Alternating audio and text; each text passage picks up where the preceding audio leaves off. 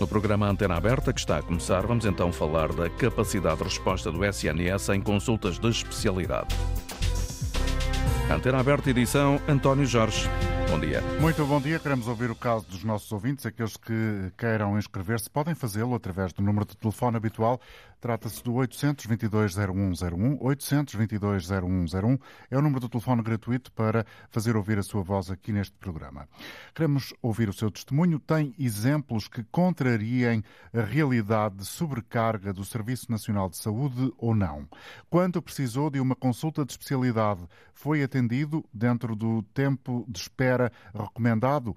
Acredita que é possível melhorar a capacidade de resposta do Serviço Nacional de Saúde? Faz sentido que, neste momento, ainda não haja um entendimento entre médicos e governo? Isto depois de mais uma maratona de negociações, quase 10 horas, uma reunião que terminou na madrugada e que eh, chegou ao fim sem acordo. No entanto, esta manhã, no Parlamento, o Ministro da Saúde, Manuel Pizarro, está confiante que esse entendimento venha a acontecer brevemente. Julgo que vamos dar passos muito significativos para eh, tratar daqui, de, de, de, uma, de uma articulação e de um equilíbrio que podia parecer à partida muito difícil, que é o equilíbrio entre reconhecer e valorizar a carreira médica e a carreira dos outros profissionais de saúde, que foram expostos durante a pandemia a um esforço eh, absolutamente extraordinário e, que depois, eh, e a quem depois da pandemia o país pediu para trabalharem ainda mais para resolver os, os problemas assistenciais que a pandemia tinha, tinha causado, fazer esse equilíbrio com a valorização dessas carreiras e das condições de trabalho dos profissionais, com a garantia que daqui não resulta nenhuma diminuição da capacidade assistencial do SNS e da capacidade de reorganizarmos o SNS em favor dos cidadãos e em favor também dos próprios profissionais. Amanhã a nova reunião, amanhã à tarde, entre o Ministério da Saúde e os sindicatos que representam os médicos, sem adiantar pormenores, porque, diz o Ministro da Saúde, é uma negociação com os sindicatos que não quer trazer para a praça pública. Pizarro está a ser ouvido, como lhe disse, na Comissão de Saúde esta manhã no Parlamento e não desculpou as críticas generalizadas apresentadas pelos deputados do PSD, críticas dirigidas ao Serviço Nacional de Saúde. De acordo com o ministro, o SNS é um porto seguro para a população portuguesa e acusa a oposição, em particular a oposição de direita, de sistematicamente estar a deitar abaixo o Serviço Nacional de Saúde. Fico sempre surpreendido com a contaminação de, de uma direita mais urbana pelo botabaixismo.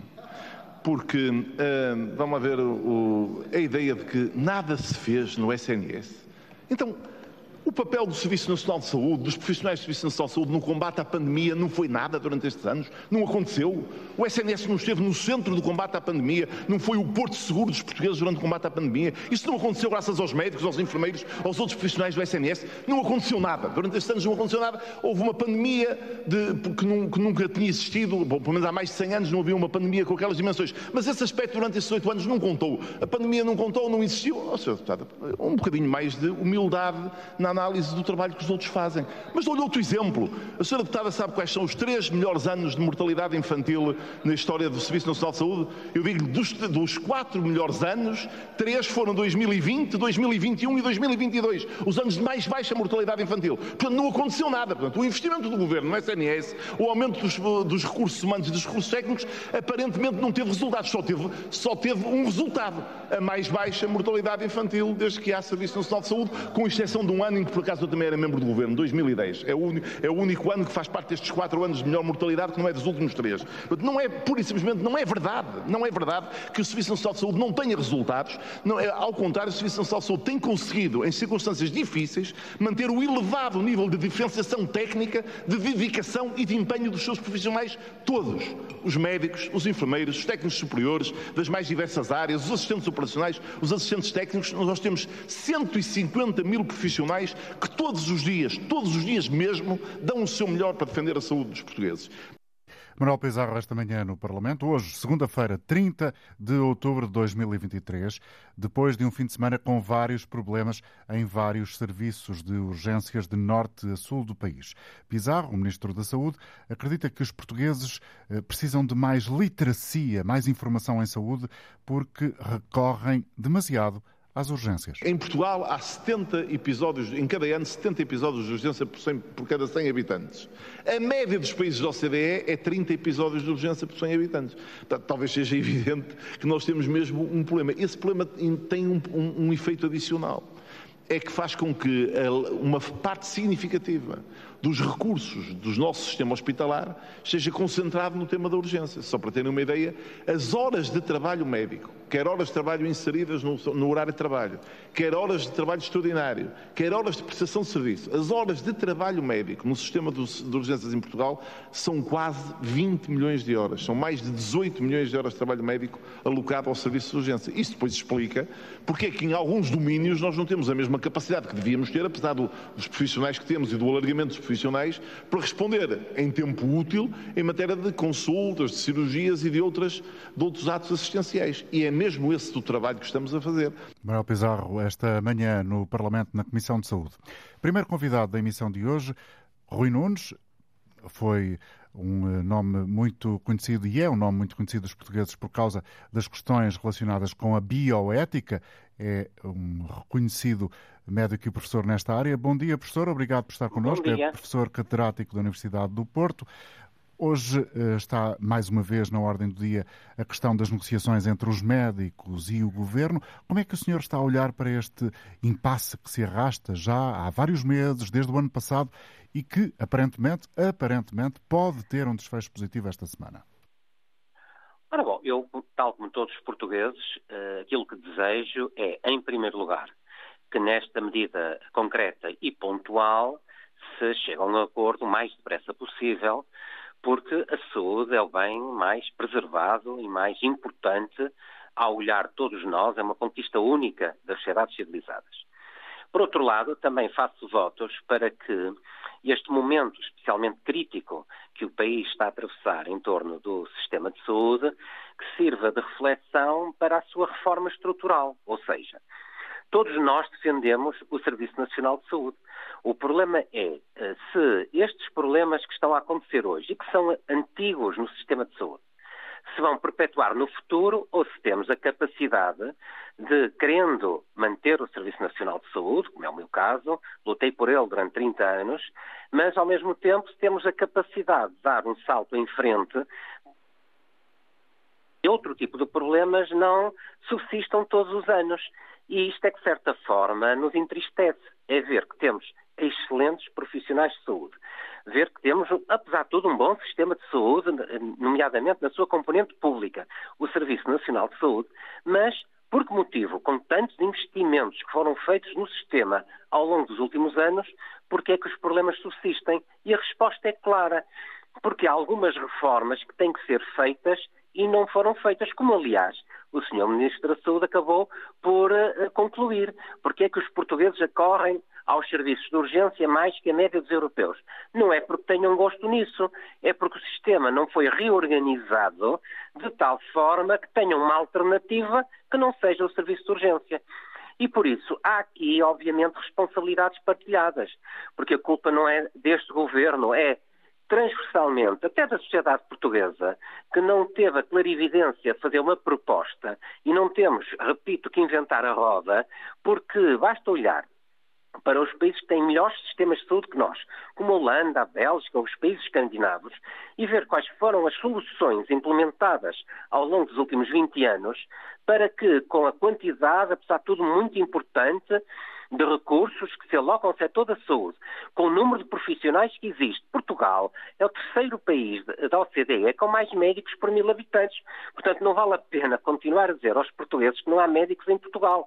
É uma questão de planeamento, de planeamento estratégico, de reorganização há quem diga, professor Rui Nunes, e desculpe interrompê-lo, há quem diga que efetivamente não faltam médicos, e eu sublinho há quem diga, mas uh, os médicos têm estado, sobretudo, a passar do Serviço Nacional de Saúde para a, a, medicina privada e por isso é que nesta altura há dificuldade de ter médicos em alguns aspectos do Serviço Nacional de Saúde, ou por outro lado, como o senhor diz, há uma falta de organização, de planeamento, porque há uma concentração excessiva, de, excessiva entre aspas, de médicos em determinadas regiões e em detrimento de outras.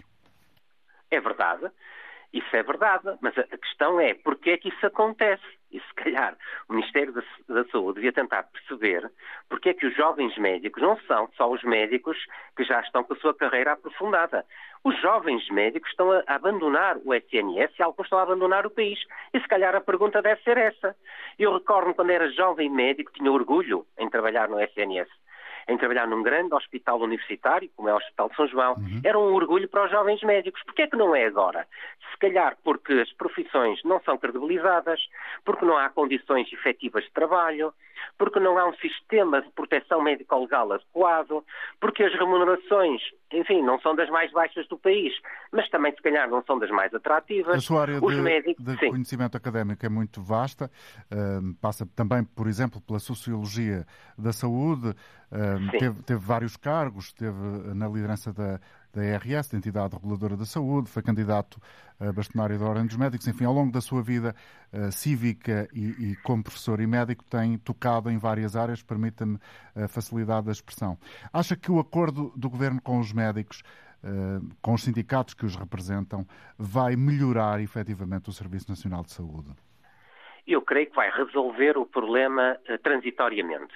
Mas se não houver uma concepção de sistema de saúde e, e, aproveito para lançar esse repto ao Sr. Ministro da Saúde, para que envolva os vários parceiros sociais e, e, até outros partidos políticos para encontrarmos uma solução de fundo, uma solução equilibrada que viabilize o Serviço Nacional de Saúde. Dou um exemplo. Os sistemas de saúde modernos são descentralizados. Ora, não há nenhuma indicação no atual SNS de descentralização da saúde e, portanto, mais centralização só pode acarretar mais problemas. Este é um exemplo, podia dar muitos mais, mas a questão central é, eu gostaria que, a partir de agora, resolvido este problema que espero que seja transitório, que se resolva ainda hoje ou nos próximos dias, mas que venhamos a cristalizar numa noção de sistema de saúde, onde naturalmente os operadores privados e do setor social, do terceiro setor, serão também, obviamente, muito, muito bem-vindos, mas que se chegue a um consenso para que o, o Ministro da Saúde e o Diretor Executivo do SNS se preocupem em resolver depois os problemas concretos engenharia popular a apagar o, o, fogo aqui e um fogo ali. Eh, o, o, sistema de saúde não pode andar nesta vida, tem que haver uma mudança de fundo. Os profissionais são altamente empenhados, médicos enfermeiros, são de excelente qualidade quando vão para o estrangeiro, são sempre altamente reputados e reconhecidos, então o que é que está a falhar? O que está a, falar, a falhar também não é o investimento, porque Portugal já tem níveis de investimento na saúde e a despesa pública da saúde também já está acima do, da média dos países OCDE, portanto a questão só, só pode ser uma, é planear novamente o sistema e garantir a viabilidade do SNS.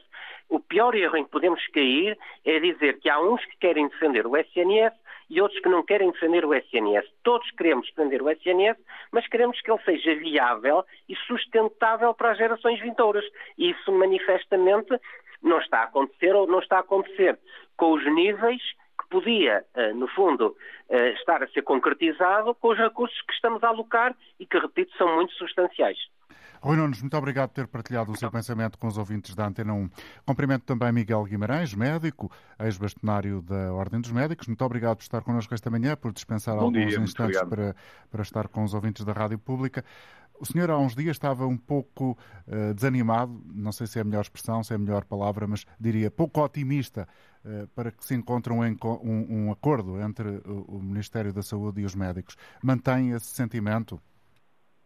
Eh, sim, de alguma forma sim, embora uh, julgo que neste momento uh, poderemos estar mais próximos de que exista um, entendimento entre o Ministro da Saúde e os sindicatos médicos. De qualquer forma, reparo, o, o Sr. Ministro da Saúde tem variado aquilo que são as suas propostas ao longo do tempo, daquilo que vai sendo conhecido publicamente, naturalmente. e é verdade que na negociação, a negociação deve, obviamente, dignificar eh, os médicos, todos os médicos, não apenas uns médicos e outros não, eh, não é só os médicos que fazem urgências, só os médicos que trabalham no sítio A ou B, deve valorizar, obviamente, a carreira, que é importante, e a carreira vai muito para além daquilo que são os salários, e, obviamente, salvaguardar os direitos dos doentes. Eh, aquilo que neste momento nós conhecemos e que foi hoje divulgado através quer do Sr. Ministro, quer do, dos, dos responsáveis dos sindicatos médicos, é que eh, naquilo que é a parte fundamental eh, e vale a pena nós pensarmos naquilo que é a negociação, o que é absolutamente essencial. Estamos a falar dos salários e daquilo que é o momento transversal eh, que os salários deveriam ter para compensar de alguma forma aquilo que tem acontecido nos últimos anos. Eu recordo, para quem nos está a ouvir, que os médicos e os investigadores, isto segundo a DGAEP, ou seja, uma Direção-Geral do Estado, não é um estudo de opinião, não é nada disso. Eh, são médicos, dados concretos. São dados concretos. Os médicos e os investigadores hoje ganham menos, objetivamente, que há 10 anos atrás. São as únicas profissões que estão nestas circunstâncias.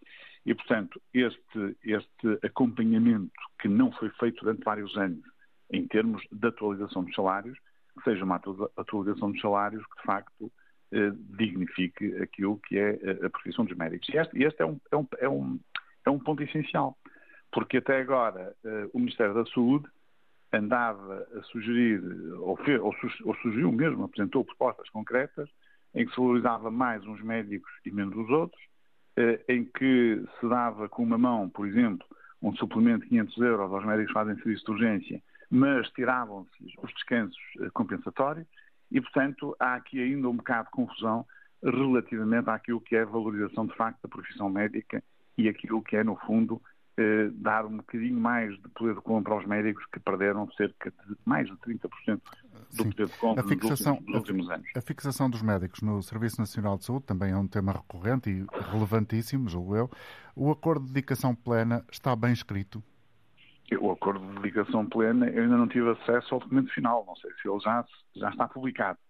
Se está publicado é uma falha minha. Uhum. Uh, Mas daquilo tive, que sabe. Aquilo, daquilo que eu sei, uh, a dedicação plena é a pessoa vai ter que fazer mais umas horas, mais cinco horas, não é? Uh, quem faz serviço de urgência faz mais cinco horas durante cada semana, não é? Por semana, durante o mês. Quem não tem serviço de urgência faz mais cinco horas por semana e uma das semanas eh, é um sábado de manhã. Ou seja, aquilo que responde ao aumento da dedicação plena responde a mais trabalho. Portanto, eh, mais trabalho que teoricamente é melhor valorizado que o trabalho anterior. Pronto, é um bocado isto, assim, em termos, em termos genéricos. Teoricamente. Aquilo que, se fez, aquilo que foi, foram as propostas foram sendo conhecidas, não sei exatamente o que está publicado, como digo, vamos ter que ver. E vamos ver se isto, por exemplo, é uma proposta que fica acessível para, para os médicos que quiserem, para todos os médicos que quiserem, ou se fica acessível só para alguns médicos, porque das, um dos pressupostos que existia é que a dedicação plena seria obrigatória para quem tivesse funções de direção no âmbito do Serviço Nacional de Saúde.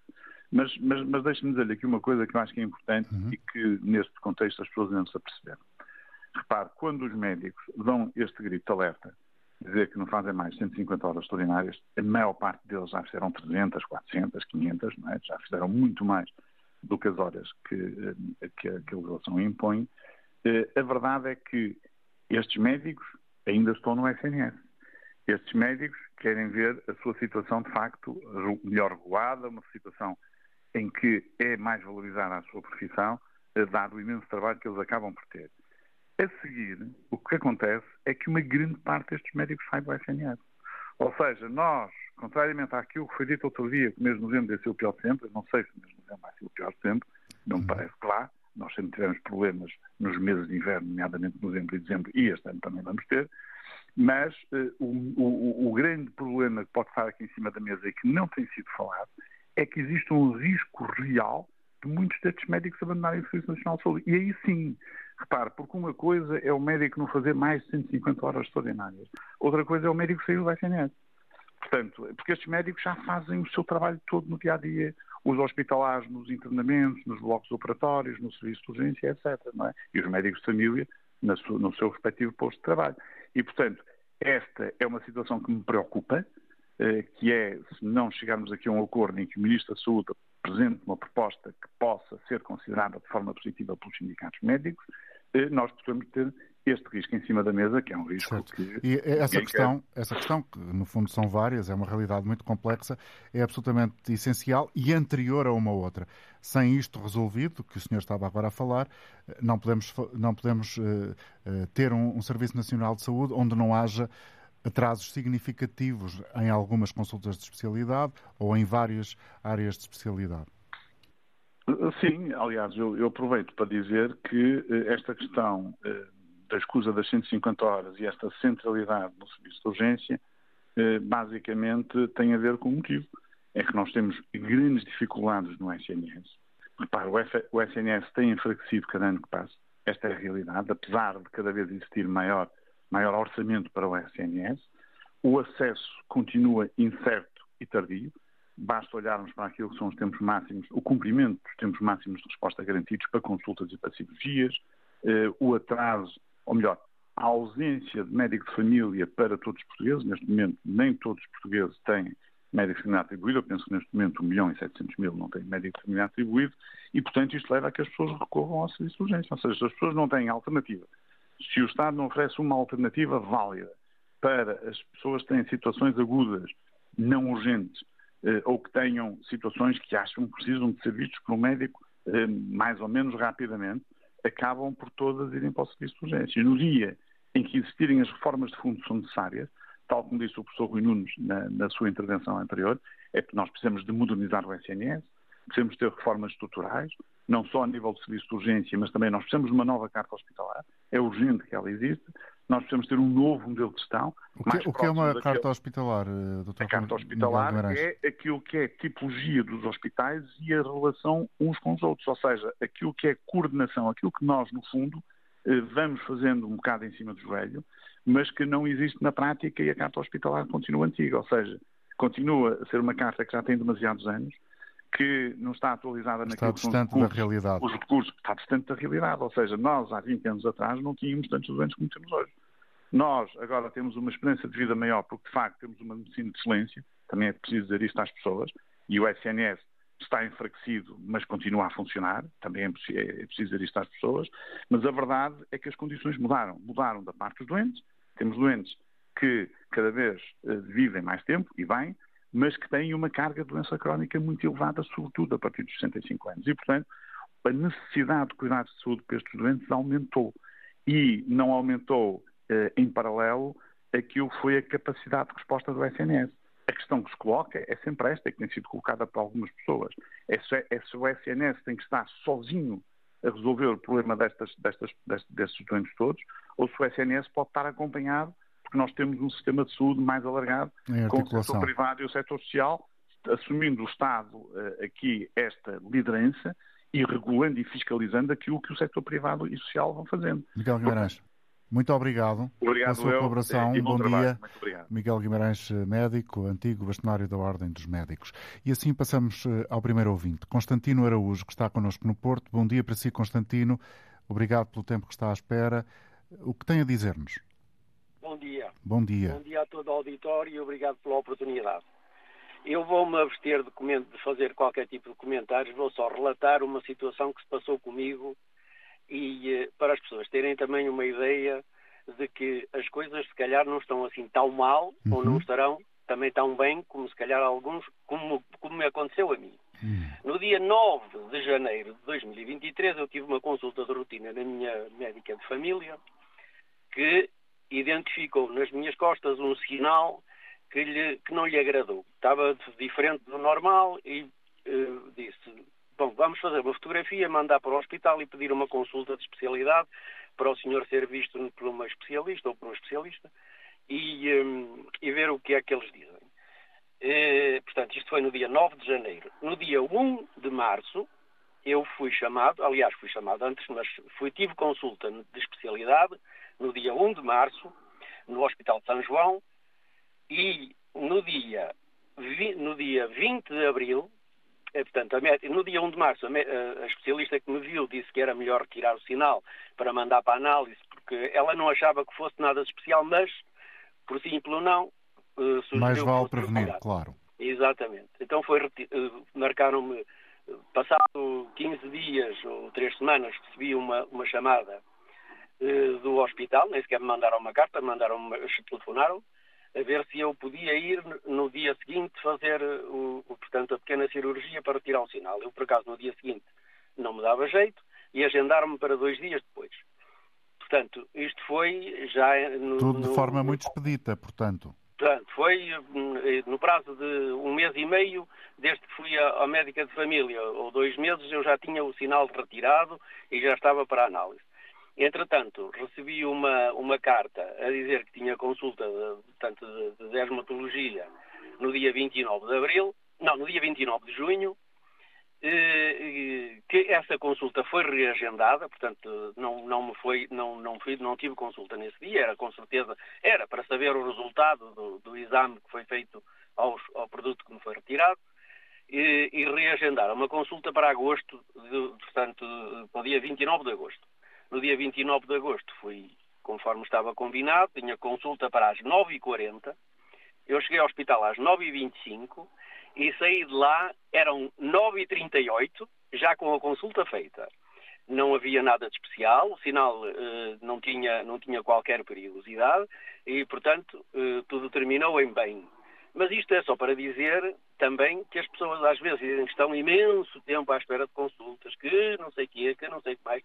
Eu relato o meu caso só para pôr uh, também as pessoas a ver que às vezes funciona, ou se calhar funciona sim, sim. muitas vezes. Sim, e, funcionou. e, deve funcionar para muita gente, certamente. E, aliás, por isso mesmo é que a nossa primeira pergunta, para motivar a intervenção dos nossos ouvintes, passa um pouco por aí. Se têm exemplos que contrariem a realidade de sobrecarga do Serviço Nacional de Saúde ou não.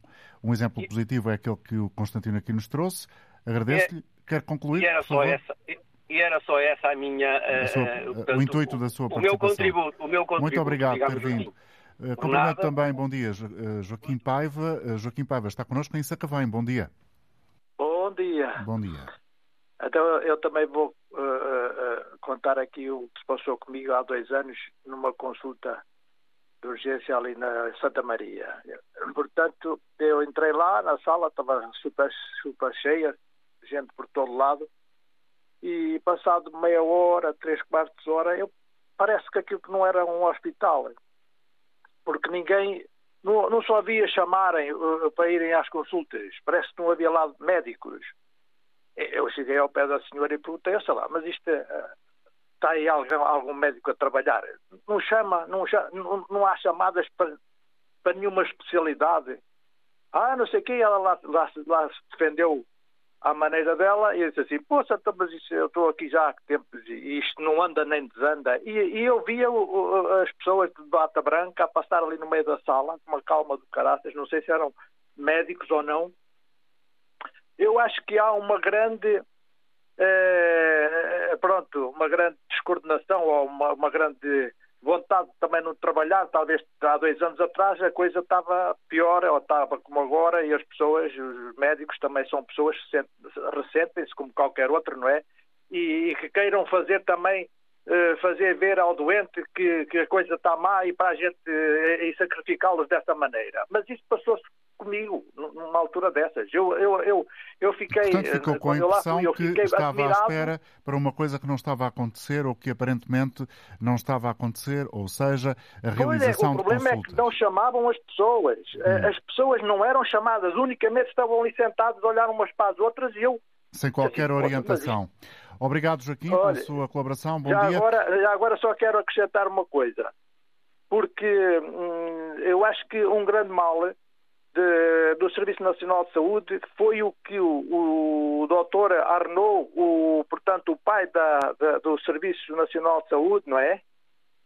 é? Que ele disse que há, antes de morrer, que o mal de, do Serviço Nacional de Saúde era os administradores andarem a acotobelarem-se. Fica então essa isto, ideia. Obrigado, Joaquim. Isto Cumprimento não, não é ideia, Emanuel... isto, é, isto foi ele. Joaquim, obrigado por ter participado. Emanuel Boeiro, obrigado por estar connosco, é enfermeiro, presidente do Sindicato Nacional dos Enfermeiros.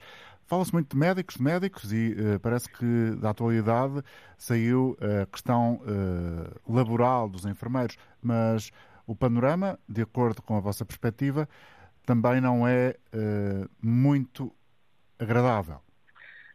Não, bom, bom, dia a todo o auditório.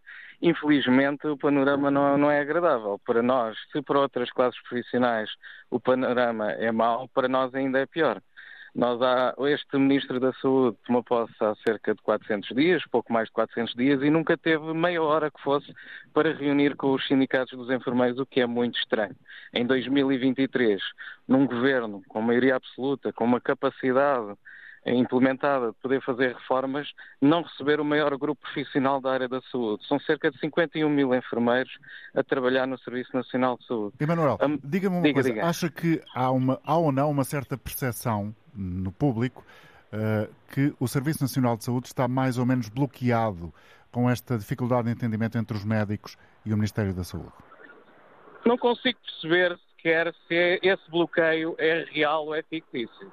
Eu gostava de saber mais para poder ajudar o vasto auditório da Antena 1, mas como nos é vedada a possibilidade de dialogar com o Governo, nós não sabemos em concreto até como é que é possível implementar uma reforma, aquilo que se diz uma reforma do SNS, a, sem a, a criação das unidades locais de saúde. Sim, sim, sim. Nós sabemos que são, vão, vão, passar a ser 39, são 8 neste momento, vão acrescentar 31. Nós de informação possuímos e conhecimento também, e temos a nossa análise feita. E até enviamos para o Ministério da Saúde. O que não temos é resposta. O que é esquisito. É muito estranho. Eu, eu estava a ouvir o Dr. Miguel Guimarães a falar há pouco, uh, numa carta hospitalar, como é que se pode fazer reorganização dos serviços, seja hospitalar, seja os cuidados de saúde primários, sem valorizar aquilo que são as competências dos enfermeiros, dos enfermeiros especialistas, dos enfermeiros gestores. Um, um, um, dos senhores que falou há pouco falou da pandemia e que na pandemia realmente os profissionais de saúde fizeram um trabalho inexcedível. O que eu devo informar todo o vasto auditório da Antena 1 é que esse trabalho é feito diariamente e que eh, agora não é tão visível, mas aquilo que aconteceu na pandemia acontece ainda hoje. Nós, tem, nós, nós fazemos milhões de horas extraordinárias por ano. Em 2021 fizemos 7 milhões. 7 milhões de horas extraordinárias. E em 22 não sabemos os dados, que não são públicos, e 23 igualmente. Ou seja, há aqui uma opacidade, uma, até diria falta de transparência. Com todo o respeito pelo Dr. Fernando Araújo, pelo Dr. Manuel Pizarro, por todos os médios que nos acompanham, que fazem parte de, de, de, das nossas equipas, no, nos contextos profissionais e os outros profissionais, naturalmente, há aqui uma opacidade relativamente a esta reforma que não pode ser discutida apenas com um dos setores. Não faz qualquer tipo de sentido. Portugal é um país da União Europeia. A evidência internacional demonstra que a aposta nos enfermeiros especialistas permite acompanhar as doenças crónicas, como disse bem. O Dr. Miguel Guimarães estava muito preocupado com a questão da doença crónica, ora, apostem nos enfermeiros especialistas. Eu próprio trabalho nos cuidados de saúde primários, sou especialista em reabilitação. Com doença pulmonar obstrutiva crónica, são acompanhados em consulta por nós, enfermeiros especialistas em reabilitação. A área da reabilitação respiratória é fundamental para estes utentes e começa a ser acompanhada nos para além de, primários. de se queixar dessa falta de envolvimento na reforma uh, e na criação e no alargamento da ideia de unidades locais de saúde. Há também uma falta de evolução salarial, não há uh, conversa ainda, uh, nem houve até agora com este Ministro da Saúde. Por isso, estão a partir de hoje em greve às horas extraordinárias? Exatamente, a partir de hoje até o dia 25 de novembro, o Sindicato Nacional dos Enfermeiros resolveu convocar uma greve até para reforçar a nossa greve nacional do dia 20 de, de novembro. E, e, esta greve acontece porque os nossos valores uh, da tabela salarial, nomeadamente os valores de entrada em cada uma destas categorias que eu já elenquei, não sofre qualquer tipo de alteração desde 2015. Se houver a, a tal uh, uh, subida de salário para todos os médicos em cerca de 30%, Claro que a seguir os enfermeiros também uh, vão sentir-se é- legitimados é... para exigir. Isso é uma assunção sua. Enfim, nós já temos, nós não temos, enfim, lateralmente temos a ver com esta discussão dos nossos colegas médicos, não é? Mas uh, diretamente o que nos diz respeito são as nossas remunerações e associar as mesmas às nossas competências. Como sabem, o, o, as nossas especialidades são pagas por nós, não é o Estado que paga a nossa especialidade, nós pagamos do nosso próprio bolso. O nosso exercício profissional especializado tem uh, ganhos em saúde bastante evidentes, documentados. A Associação até dos Administradores Hospitalares tem premiado o, aquilo que os enfermeiros especialistas têm feito nos diferentes contextos. E depois, na prática, o que acontece, e não sei se o auditório sabe disso, um licenciado em enfermagem que entra hoje na administração pública já fica a ganhar menos do que outro licenciado de qualquer setor da, da administração pública. Já somos prejudicados. E isto não pode acontecer. É, é, até devia ser ilegal. E há aqui um, um menosprezo pelo, pelo setor dos enfermeiros que não se, não se pode entender sequer. Nós temos 51 mil no Serviço Nacional de Saúde. E aquilo que nós asseguramos, a nível de qualidade, de segurança dos cuidados, resiliência, porque nós é que sofremos muitas vezes o impacto direto daquilo que são os problemas dos utentes e das famílias. Nas noites, nos fins de semana, nos feriados, nós sabemos quem é que está nos contextos, nos hospitais, a assegurar os cuidados. E outros profissionais são chamados por nós. Portanto, Obrigado. muitas das vidas que nós asseguramos, não é? muitas das pessoas que falam neste vasto auditório e que uhum. naturalmente centralizam as suas queixas sobre as consultas, cirurgias Nas e, e episódios pessoais, de urgência, na, na episódios conhecem, de urgência, claro. lembrem-se um bocadinho daquela pessoa que o recebeu, ou aquela pessoa que lhe deu alta, aquela pessoa que o acompanha em casa, e nós também, independentemente das questões salariais, que são, enfim, nós perdemos 40% do poder de compra nos últimos nove anos, o que é bastante significativo, mas independentemente disso, gostaríamos que ao menos nos reconhecessem um pouco, até a população, o nosso papel diário na defesa do Serviço Nacional de Saúde. Obrigado pela colaboração, Emanuel Boeiro, eh, Presidente do Sindicato Nacional dos Enfermeiros. Tenho agora a oportunidade também de eh, trazer este programa António Barros Neves, Secretário-Geral da Federação Nacional dos Prestadores de Cuidados de Saúde. Bom dia, muito obrigado pela colaboração. Bom dia. António Barros Neves, uh, ouvíamos aqui uh, o representante, o presidente do Sindicato dos Enfermeiros, a queixar-se que não estão a ser ouvidos, nem tidos nem achados nesta uh, renovação que acontece no Serviço Nacional de Saúde, com a criação ou a extensão das unidades locais de saúde. e esta discussão toda à volta dos médicos e das condições remuneratórias dos médicos e de trabalho, de alguma forma estão a retirar ou não, gostava de ouvir sobre isso, o foco naquela que é a necessidade de assegurar a continuidade com eficiência do Serviço Nacional de Saúde? É, todos esses elementos, todas essas questões, todos esses pontos, naturalmente, que são relevantes na, na, na, definição e na evolução do Serviço Nacional de Saúde. Sem dúvida que são temas muito preocupantes e também nos preocupam-nos a nós. Eh, porque também não somos imunes eh, a todo este, este mal-estar que se vive. Naturalmente que o setor convencionado procura e tem vindo a ser um elemento eh, complementar do Serviço Nacional de Saúde, sempre foi desde há 40 anos atrás, e eh, procuramos eh, que, assim, que, assim, continue a ser. Para isso temos apresentado algumas propostas, propostas de soluções e de medidas rápidas e práticas, nomeadamente eh, procurando aproveitar a imensa capacidade instalada que o setor convencionado tem, estamos a falar de cerca de 4 mil postos, entre análises clínicas, reabilitação, medicina física, eh, imagiologia, ou seja, já existe uma capacidade instalada e que pode funcionar, principalmente nestas alturas de maior dificuldade, eh, como um complemento ao SNS. Eh, temos eh, dito isto, temos apresentado estas propostas, nomeadamente permitindo e sugerindo. E algum que... feedback, algum retorno, alguma resposta? Infelizmente, até ao momento ainda não houve. Acreditamos que poderá vir a existir, porque é, é para isso que estamos cá.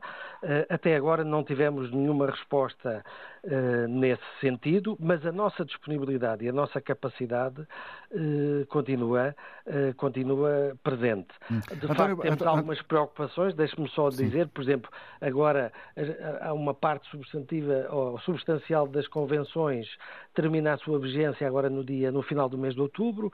Eh, habitualmente tem, o, o, Governo tem renovado estas convenções, mas na realidade esta, eh, as convenções não sabemos o que vai acontecer, se será publicado algum despacho nesse sentido ou não. Esse é um, um, um dos elementos que nos preocupa. O fim de outubro é já amanhã. Exatamente, exatamente. E por isso é que também trago agora este elemento.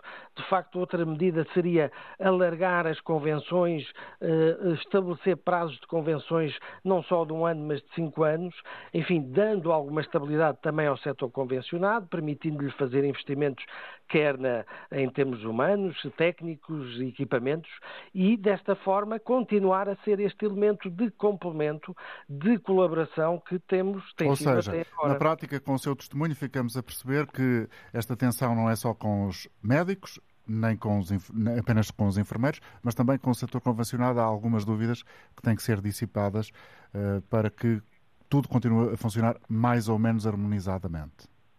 Sim, sem dúvida que não temos tido de facto esse diálogo que gostaríamos uh, e que uh, achamos que é absolutamente essencial para que o Sistema Nacional de Saúde como um todo, como dizia o, o Dr. Miguel Guimarães, é, é muito importante que se pare para olhar para esta necessidade da população que vai, tem que ter uma resposta destes três elementos, do setor público, do setor privado, do setor social.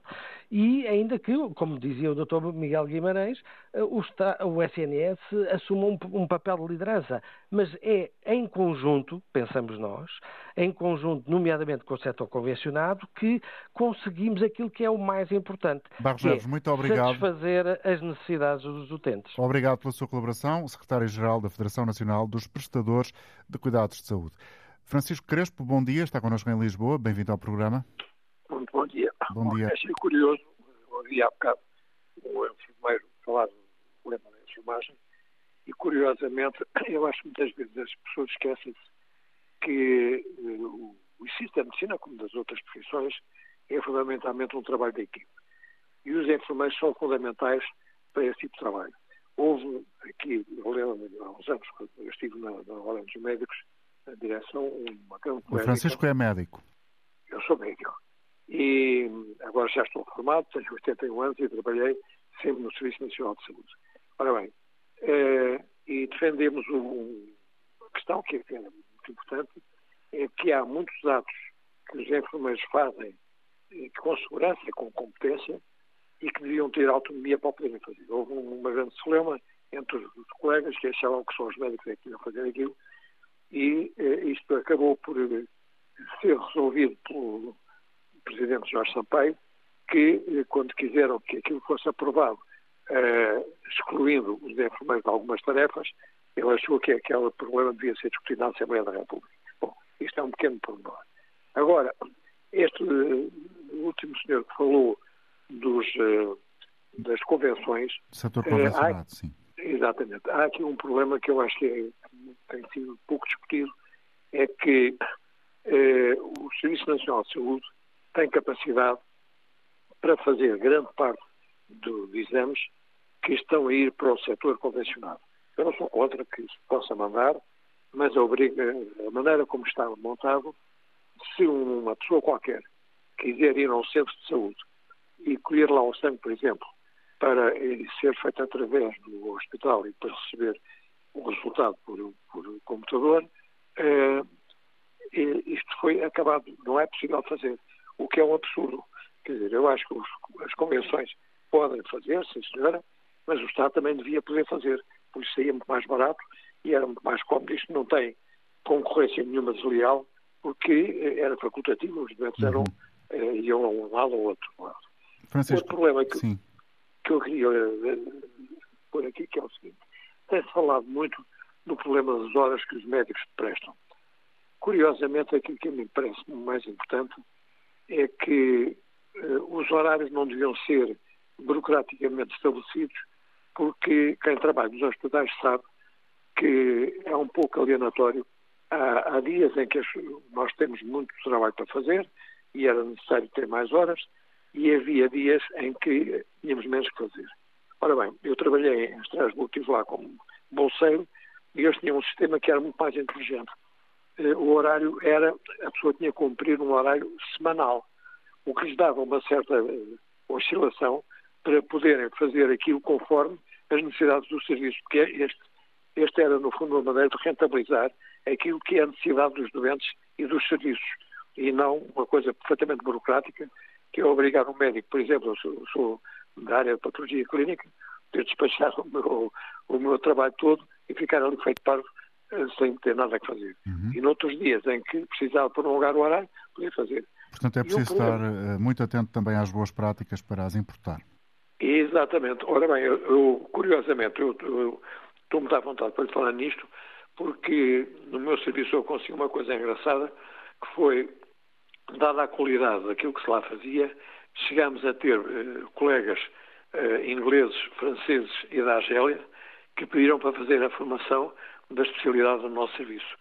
Portanto, aquilo que, porque eu lutei sempre foi pela qualidade.